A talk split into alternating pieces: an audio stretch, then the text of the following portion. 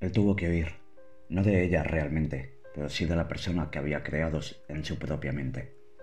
Aunque es cierto que ella contribuyó. Él tuvo que huir de su mayor enemigo, sus pensamientos. Y por mucho que corriera, estos volvían. Es una lucha interna, demasiado fuerte porque tu enemigo sabe todos tus puntos débiles, ya que eres tú mismo. Pero la creía y la quería, tóxicamente porque no podía ser sano, pero la quería de verdad.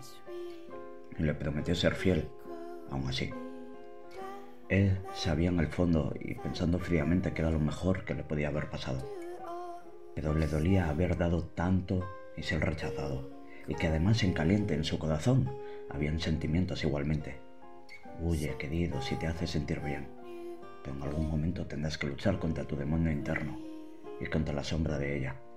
Huye y cuando estés preparado florece de nuevo y sé fuerte.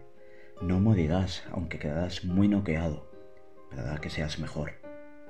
A veces debemos machacar nuestro cuerpo para hacerlo más fuerte y lo mismo, debemos pasar pruebas para pulirnos internamente y mentalmente.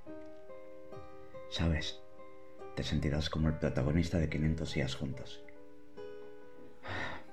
Querido, sé que duele, pero una pequeña parte de mí se alegra que te sientas así.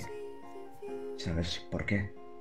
Porque significa que eres bueno y cuando pases tu bache y subas y te repes ese pozo, al final de todo, vence, gana y ríe.